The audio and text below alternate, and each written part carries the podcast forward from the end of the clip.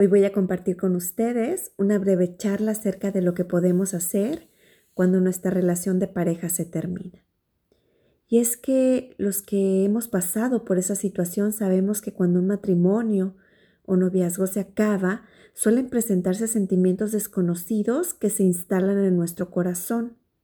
Algunos son de dolor, desconcierto, enojo, otros de tristeza, angustia y soledad.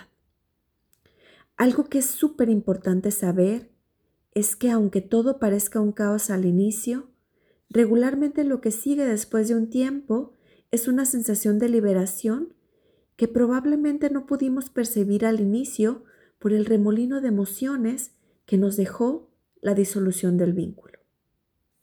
Para poder alcanzar esa sensación de libertad, es necesario que las aguas de la emoción se asienten que empieces a comprender que aquello que tenías con esa persona se disolvió, que sus caminos se separaron y que lo que toca ahora es una reconstrucción. Para iniciar con este proceso desde un lugar de mayor luz, te comparto una frase que puedes repetir cuantas veces lo necesites.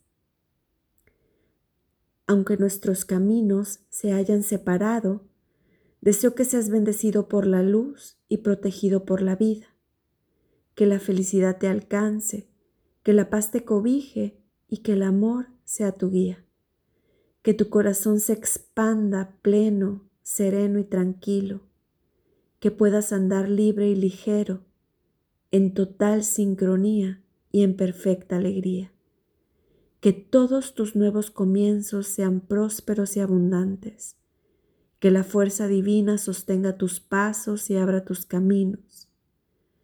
Todo lo que pasó entre nosotros fue perfecto tal y como sucedió.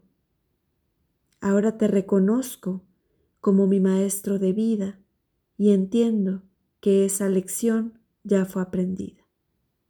Desde hoy podemos volar libres y emprender cada uno por separado un nuevo camino. Con esta frase tan poderosa y profunda me despido, no sin antes decirte que fue un gusto enorme compartir este audio, que espero que sea de beneficio para